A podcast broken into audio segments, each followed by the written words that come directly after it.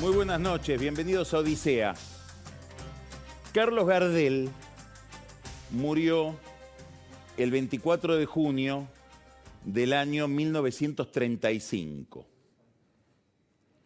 En ese momento, la Argentina estaba envuelta en un gran escándalo, en una gran pelea política que venía desde hace un año alrededor del comercio de carnes con Gran Bretaña y sobre todo del pacto que se había firmado, el pacto Roca-Ranciman, entre Argentina y el Reino Unido para garantizar el comercio de carnes que se había cerrado después de la crisis del 30. El mes de julio del año 35, digamos un mes después de la muerte de Gardel, fue un mes especialmente intenso en este sentido. Empieza una comisión investigadora en el Congreso. Muchos recordarán la película Asesinato en el Senado de la Nación. Se refiere al, asesinato de Enzo Bordavere para proteger a Lisandro La Torre, que era el gran fiscal del gobierno de Justo en este tema. Justo estaba, Agustín P. Justo, el presidente, estaba acorralado y va a ver a un amigo de él, Natalio Botana. Era una figura importantísima del periodismo en aquel momento, dueño del diario Crítica, muy vinculado al gobierno conservador de Justo. Le dice, ¿qué hago? Esta historia está reflejada, está registrada en un libro exquisito que se llama Tras los dientes del perro, que son las memorias del hijo de Botana, de Elvio Botana, Poroto Botana. Y Botana cuenta cómo se juntaron justo con su padre, Natalio Botana, justo le, le dice, bueno, lo obvio, porque era visible en ese momento, estoy acorralado, estoy entre la espada y la pared porque me están pegando mucho con el tema de las carnes, está el escándalo en el Congreso, ¿qué podemos hacer?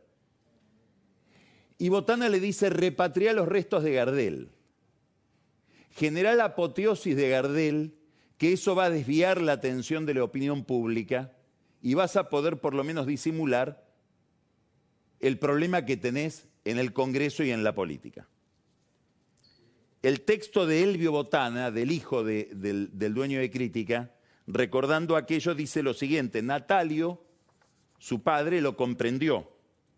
Gardel era el, símbolo de la alegría, de la limpieza criolla, adecuado para oponerlo a la hora de descrédito y decepción que sacudía a la República. Fríamente, como solo ellos podían hacerlo, analizaron con el presidente justo esa poderosa imagen positiva que el mundo nos devolvía. Fue así que a ocultas sabia y tenazmente, aceleraron el culto a Gardel y desviaron la mirada de la opinión pública. El Estado puso su parte, crítica lo suyo. Se, demoró exprofeso la vuelta de sus restos durante seis meses, buscando que la apoteosis tapara lo que por razones de Estado se debía olvidar.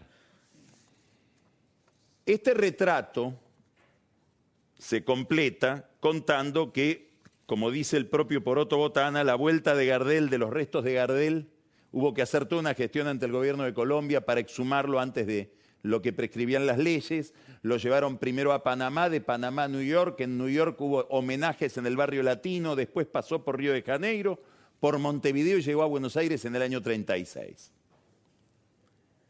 No es la primera vez que un gobierno apuesta a rescatarse a sí mismo con la apoteosis de un ídolo.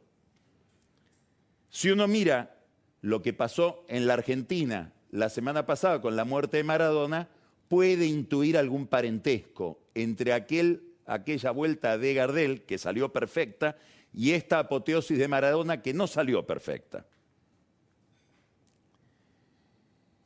Alberto Fernández estuvo involucrado en el tema personalmente desde el primer momento. Llamó al presidente de Argentino Junior, su club, estaba en la AFA, el hombre, le dice, ¿dónde hacemos el velorio? ¿En la cancha? Yo todavía no hablé con Claudia.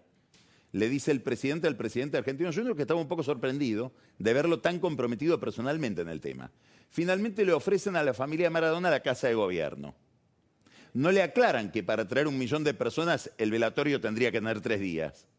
Y los Maradona querían un velatorio común que terminara a las 4 de la tarde del día siguiente. Ese fue el centro del problema.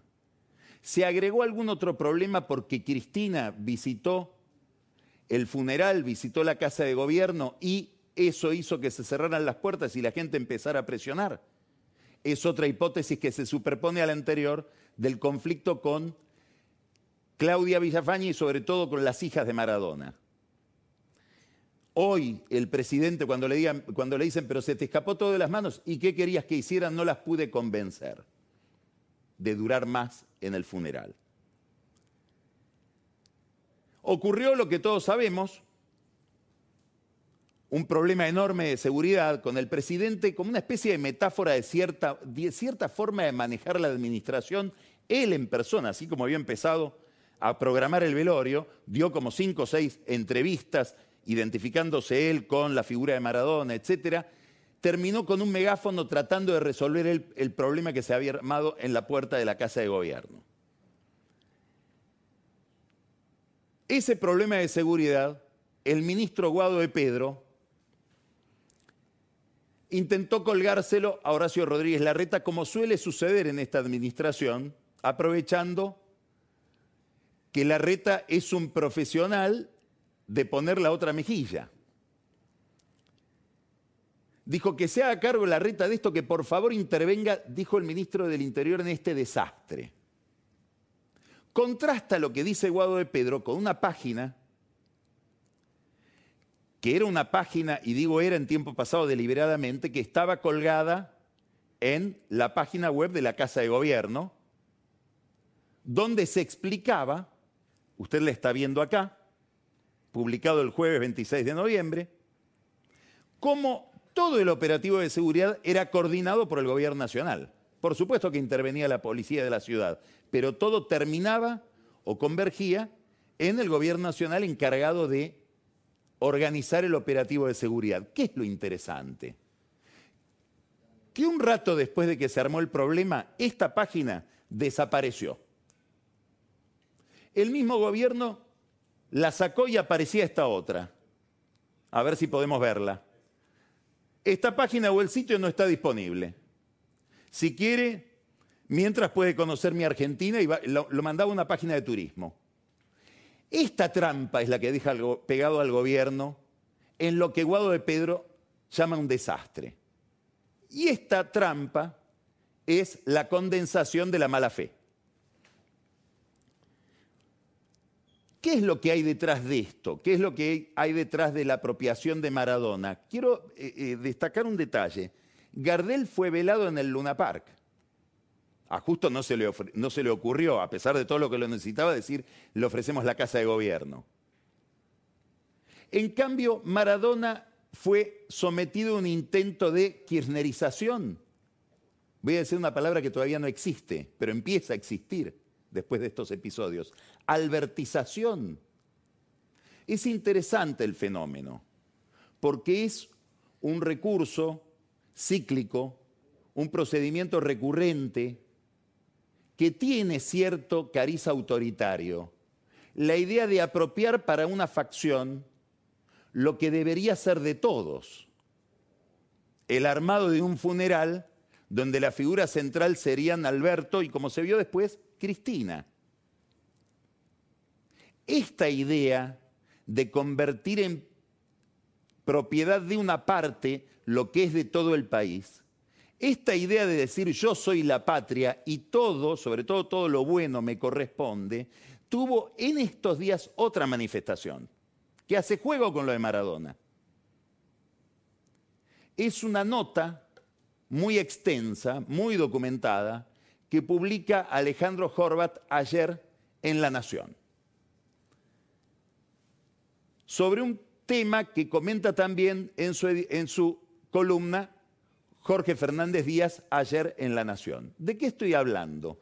De los manuales con los cuales se instruye a los alumnos argentinos respecto de muchos aspectos de la vida argentina, pero sobre todo respecto del pasado.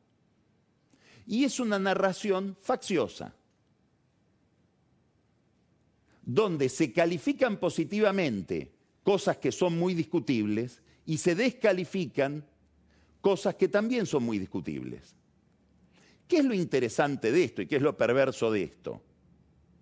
No solamente la idea de convertir una disciplina científica, un saber de las ciencias sociales como es la historia, que es un saber abierto, es un saber que como todo saber se valora más por la crítica que por aquellas certezas que se pueden ir afirmando, es un debate abierto, donde lo interesante es hacerse las preguntas correctas y estimular en el que lee el sentido crítico, se lo fosiliza una interpretación cerrada y facciosa.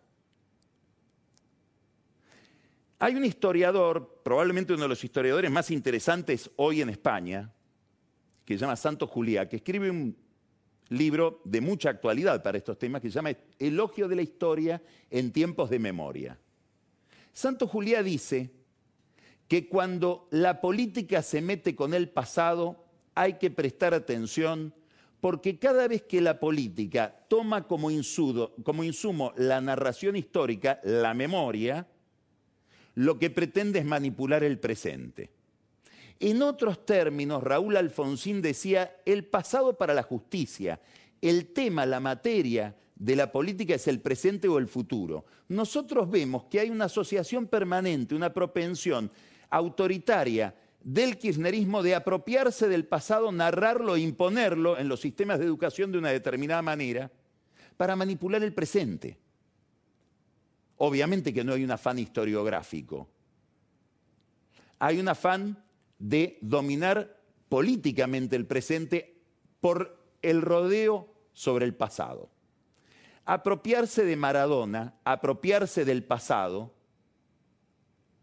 no hay nada más representativo de incrementar la polarización, es prácticamente lo mismo si uno mira de cerca. Ahora, es muy probable que esto sea una propensión permanente de determinados regímenes políticos.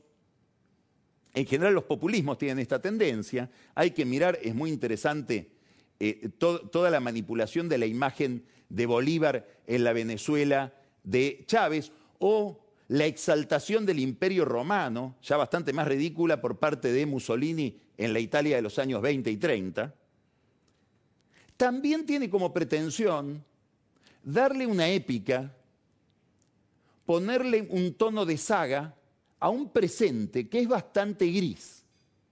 Y este es un problema central en el cual está hoy el kirchnerismo en esta etapa de su historia.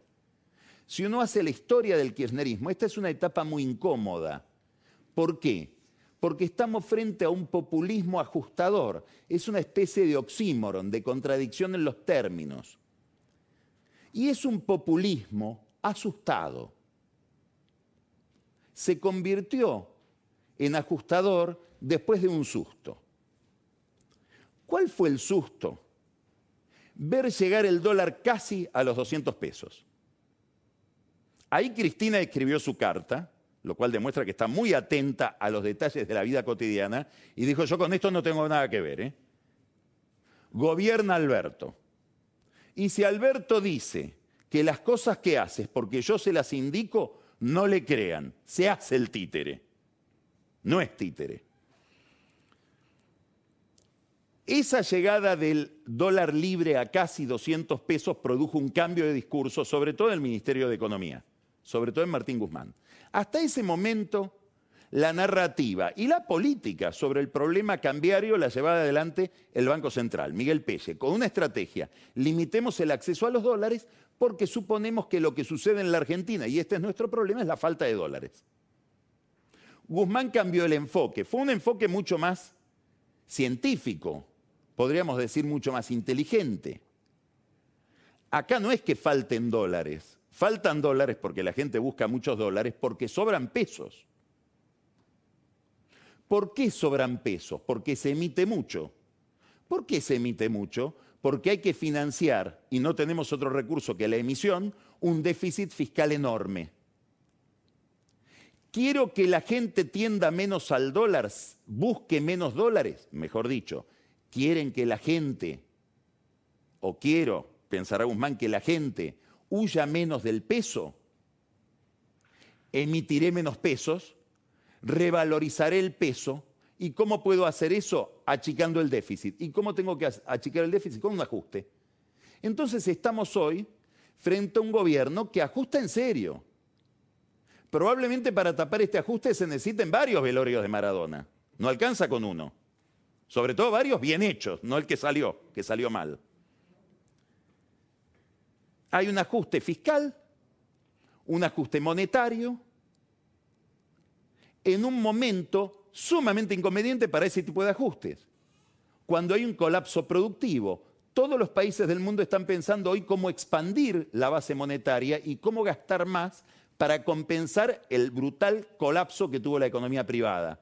La Argentina no se puede dar ese gusto y eso no es culpa de Fernández ni de Guzmán, es una historia que viene de atrás, en la que tuvo que ver mucho el gobierno anterior y también antes. Es una larga historia. Lo cierto es que Guzmán, Fernández, tienen que vérsela en una situación que no sabemos cómo se sale de ella. Nadie sabe.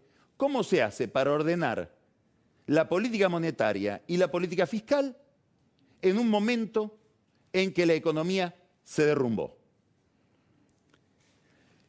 Lo están haciendo. IFE, no hay más IFE. El ingreso familiar extraordinario que nació con la cuarentena, todavía no llegó la vacuna, pero ya el IFE se acabó. El aporte especial para el trabajo y la producción, que es el aporte que el gobierno le alcanza a las empresas para compensar la caída en el nivel de actividad y que no pueden pagar los sueldos, ese auxilio para que puedan pagar los sueldos también se eliminó. Si Alberto Fernández acaba de eliminar, Guzmán, estos dos planes sociales, si queremos, o estas dos compensaciones o alivios en la recesión. Mañana, al mediodía, va a almorzar Alberto Fernández con la conducción de la CGT que le va a ir a hablar, entre otras cosas, de este tema. Le van a ir a hablar de la necesidad de mantener este tipo de programas, porque ven que si no va a haber una caída en las empresas, una gran destrucción de capital, muchas pymes van a quebrar porque no tienen este auxilio del Estado. Y Fernández le tendría que decir, no podemos, porque necesitamos hacer un ajuste, porque si no la gente huye del peso, compra dólares y las reservas siguen cayendo de manera dramática. No solamente no hay más IFE, no solamente no hay más ATP, las jubilaciones se están licuando. Es decir, a los jubilados les van a recortar los ingresos en términos reales, les van a dar menos plata que la inflación. De hecho, ya hay una fórmula que se cambia, que no contempla la inflación como forma de actualización del haber jubilatorio, pero además hay un 5% de auxilio a los jubilados este año, en diciembre, contra un trimestre donde la inflación va a ser más o menos del 10%. Y nos enteramos por el proyecto de ley que mandaron al Congreso, una trampita parecida a la del gobierno con lo de la seguridad y quién se hacía cargo de la seguridad del velorio de Maradona, nos enteramos por el proyecto de ley, porque en el decreto de Fernández no estaba, que este 5% que van a recibir los jubilados en diciembre se los van a descontar en marzo. Esa cuenta del ajuste de marzo. La jubilación mínima va a tener un incremento de aproximadamente 35.3%, en un año en que la inflación va a ser de 37%, según todos los cálculos. Es decir, va a haber un recorte sobre las jubilaciones. Esto con independencia de un tema que hablamos varias veces, pero el que se refirió con mucho detalle Bernardo Sarabia Frías en la entrevista que le hicimos el lunes pasado, que es la liquidación del patrimonio del ANSES, es decir, de los activos que tiene el Fondo eh, de Garantía Solidaria del ANSES para distintos fines, entre otros, frenar el contado con liquidación, rematando bonos que son bonos, entre comillas, de los abuelos. Solo hay un signo de interrogación sobre todo este programa de ajuste, que es ¿quién le pone el cascabel al gato? ¿A qué me estoy refiriendo? El gran problema contra el que chocan todos los ajustes, con razón, el aumento de tarifas. Macri hizo mil ajustes, sobre todo a partir de la corrida cambiaria del 2018, del 25 de abril en adelante. Ahora, si uno va a las encuestas a mirar por qué la gente cree que Macri es un ajustador, ¿qué le reprocha a la gente al ajuste de Macri el aumento de tarifas? ¿Qué le dicen sus aliados a Macri, desde Carrió a los radicales de Alfredo Cornejo? Aumentaste las tarifas y mataste a nuestro votante. Si uno mira a América Latina, desde Brasil en la época de Dilma Rousseff hasta los levantamientos contra Piñera, todos tienen que ver con un aumento de tarifas. De tarifas de la luz, de tarifa del gas o de la tarifa del colectivo. Lo mismo pasó en Ecuador. Es decir, es un cable de altísima tensión habrá que ver si Fernández, que anuncia que lo va a tocar, se anima a tocarlo. Subir las tarifas quiere decir bajar los subsidios que se corresponden con ese atraso tarifario. Es un tema fiscal, no es un tema de política energética centralmente. También lo es, obviamente, pero el enfoque es básicamente cómo hacer para subsidiar menos la energía, que es uno de los grandes rubros por los que se va el o se produce el agujero fiscal. Las reservas hay que subrayar esto. Caen menos. No es que no caen, pero probablemente estén cayendo a la mitad de, lo que caían cuando el dólar estaba por tocar los 200 pesos. Es decir, antes de que girara el argumento de Guzmán. Otro dato. La imagen de Fernández cae como las reservas, pero también cae menos. Y en algunas encuestas hasta tiene una pequeña repuntada tiene que ver con la mayor calma económica, sobre todo cambiaria, con el menor estrés que se da en ese campo? ¿O tiene que ver, como le dicen algunos amigos de él, de su intimidad en la Casa Rosada? No, no, Alberto, en realidad te estás recuperando porque Cristina no te habla.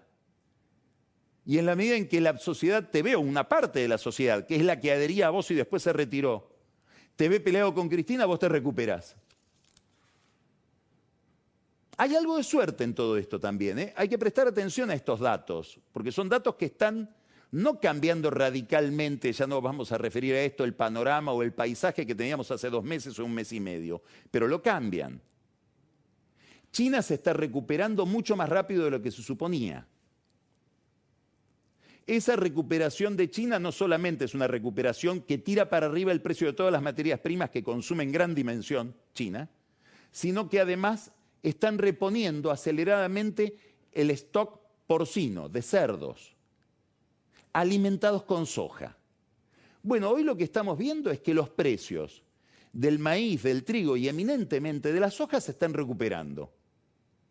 Y los cálculos más moderados, los más equilibrados, dicen que la Argentina podría tener unos 5 mil millones de dólares adicionales el año que viene por exportaciones gracias a esta recuperación de las materias primas, que está ligada también, esto dicen los economistas que estudian estos mercados, a la tasa de interés muy baja, igual a cero, que ofrece la Reserva de Estados Unidos, la Reserva Federal. En la medida en que el dólar es un dólar débil, la apuesta de muchos inversores a las commodities hace que suba el precio de las commodities y esto al final beneficia a países como los de América Latina y beneficia centralmente a la Argentina, cuyo gobierno está atado a esa recuperación por vía de las retenciones. Quiere decir que Fernández empieza a recibir algunas nuevas noticias buenas. Le falta la vacuna. ¿Cuándo llega? El miércoles firman con los chinos. Los chinos prometen que entre Navidad y fin de enero va a haber una vacunación más o menos de 5 millones de personas, y así mes a mes. La industria farmacéutica no china está preparando su logística para empezar a repartir vacunas en la región más o menos de aquí a tres meses. Daría la impresión de que se abre una posibilidad, claro, lentísima, porque la normalidad, en el mejor de los escenarios, según dice por ejemplo el CEO de Pfizer, si todo anduviera bien, la normalidad llegaría en el próximo verano, no este que viene, el del 2021-22. Mientras tanto, la economía a media máquina. Más allá de todo esto, el gobierno igual necesita urgente un acuerdo con el fondo, porque las reservas siguen cayendo. Necesitan un acuerdo con el fondo antes de enero. En este contexto de necesidades que se produjo hoy la charla entre Joe Biden y Alberto Fernández. Fernández sabe que está hablando con el nuevo presidente de Estados Unidos, que es el jefe de Janet Yellen, que es la nueva secretaria de Estado, que es la que levanta o baja el pulgar de cualquier acuerdo de cualquier país con el fondo y sobre todo el de la Argentina, que tiene una lupa gigantesca porque ha sido el acuerdo más ambicioso y el que más rápidamente fracasó de todos los acuerdos que ha hecho el fondo en su historia. Hablaron de la necesidad de cooperación, hablaron, le tiró un centro a Alberto Fernández. Dice, nosotros teníamos muy poca expectativa de cooperar, de converger con Estados Unidos. Ahora se reanima esa expectativa con usted. Por suerte se fue Trump, le quiso decir eso. Y habló Fernández astutamente de alguien. Jorge Bergoglio. Le habló mucho de Bergoglio. ¿Por qué? Porque Biden es católico, porque Biden perdió un hijo y Bergoglio, igual que el arzobispo de Washington en aquel momento, que hoy está en medio de todo un escándalo por pedofilia, etcétera, estuvieron muy cerca de la familia Biden, pero además porque Biden, junto con John Kerry, el secretario de Estado de Obama, Biden era vicepresidente de Obama, ambos católicos fueron los que tejieron con el Vaticano toda una política para América Latina que incluía la recomposición de relaciones con Cuba, los acuerdos de paz en Colombia y a lo mejor al final del camino algún tipo de transición para Venezuela. Todo esto lo hablamos el lunes pasado. No sabemos si esto se va a reproducir, sobre todo por algo que muchos observan. Biden necesita dentro de dos años urgentemente ganar la elección de la Florida. Y cae muy bien, sobre, muy mal, perdón, en el sur de la Florida cualquier aproximación a Cuba o a Venezuela. Ahí está el dilema de Biden respecto de América Latina. Se le suma otra ventaja Fernández en relación con Biden, porque si yo miro a América Latina y sobre todo el cono sur desde Washington, lo veo a Fernández diciendo tenemos un amigo común que es el Papa, Biden aceptó, dijo sí, estuvo muy cerca mío el Papa en malos momentos, y además tenemos un enemigo en común, que es Bolsonaro. Esto cambió radicalmente desde la elección. Bolsonaro está diciendo, como presidente de Brasil, que la elección de Estados Unidos fue fraudulenta. Si le está diciendo que Biden llegó con trampa. Vamos a ver cómo sale Brasil de ese problema. Los diplomáticos brasileños están cruzando los dedos. No sabemos qué hace el canciller de Brasil que está subordinado a su presidente, como en general son todos los cancilleres. Hoy hubo una conversación, también inédita, entre Alberto Fernández y Bolsonaro, por primera vez pacífica, por primera vez una aproximación donde intervino también Daniel Joly, el embajador en Brasil. Bueno, el gobierno pone muchas fichas a la política para el acuerdo con el fondo. No son las únicas. Hubo un detalle cuando se anunció quién va a ser la nueva secretaria del Tesoro, Janet Yellen, un detalle que es que Martín Guzmán el ministro de Economía argentino emitió un tuit diciendo, adhiero a las felicitaciones de Joseph Stiglitz, su profesor, su, jefe en el equipo de investigación que integra Guzmán en la Universidad de Columbia. Uno dice, siendo ministro de un país, necesita, vamos a decirlo en términos muy incorrectos, ir chupado detrás de Stiglitz para felicitar a una colega que sería Yellen. Claro, debe haber tenido en cuenta Guzmán un detalle, que es que Yellen está casada con un señor, descendiente de suecos, que se llama George Akerlof. El señor Akerlof recibió el premio Nobel en el año 2001, con Stiglitz. O sea que Stiglitz, el jefe de Guzmán, es socio académico del marido de Yelland. Yelland, a su vez, si uno mira los antecedentes biográficos de ella, fue alumna de Stiglitz. Le quiere entrar por la familia Guzmán y hace bien, es astuto. ¿Cuánto puede influir esto en el acuerdo con el fondo? Poco, porque Yelland, que es una profesional, además de los técnicos del fondo, van a pedir un programa consistente. ¿Y un programa consistente qué es en el fondo? Que la Argentina, en vez de perder reservas, empieza a recuperar reservas. Y para recuperar reservas, ¿qué se necesita? Valorizar el peso. Y para valorizar el peso hay pocas estrategias. Una de ellas es subir la tasa de interés y que los tenedores de peso se vean mejor recompensados frente a la inflación. Y para eso se necesita un programa, perdón, de ajuste un programa recesivo. En medio de la pandemia, sí. En medio de las elecciones, sí. Este es el problema en el que está Alberto Fernández.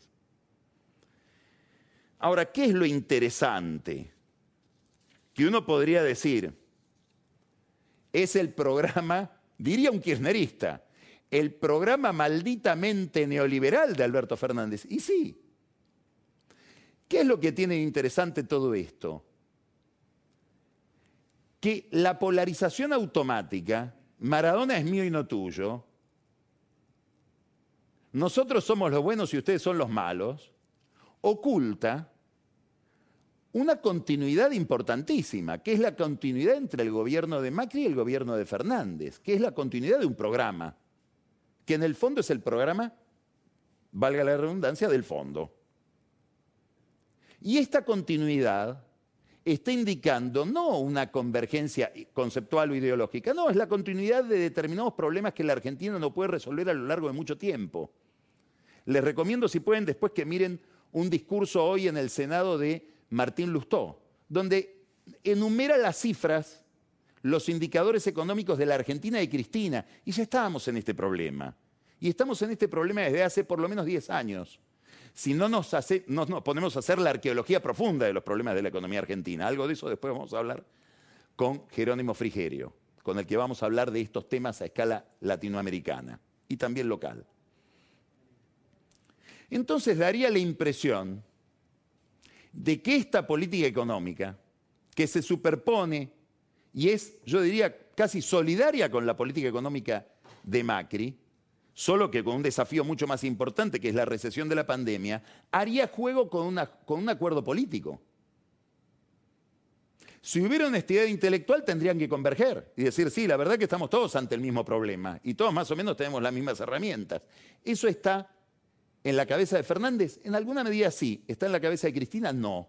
¿Dónde se nota esta divergencia entre Fernández y Cristina? En la designación del procurador. ¿Ellos difieren en el nombre? No.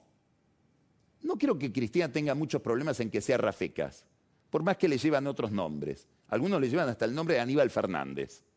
No, pero el problema no es ese. El problema es si es con dos tercios o es con mayoría absoluta. Es decir, si lo pone uno solo, si el procurador es de una facción o es el procurador de la democracia. Esta es la discusión. Y Cristina, que es inteligentísima, se da cuenta de que si Fernández logra en un tema tan importante desde el punto de vista institucional, pero sobre todo simbólico, nada menos que el jefe de los fiscales, ligado directamente con los problemas de combate a la corrupción, pactarlo con la oposición, el bonsai Fernández le va a crecer. Y no está previsto que Fernández sea un gran líder en el mapa o en la hoja de ruta del kirchnerismo. Fernández tiene que hacer básicamente dos cosas.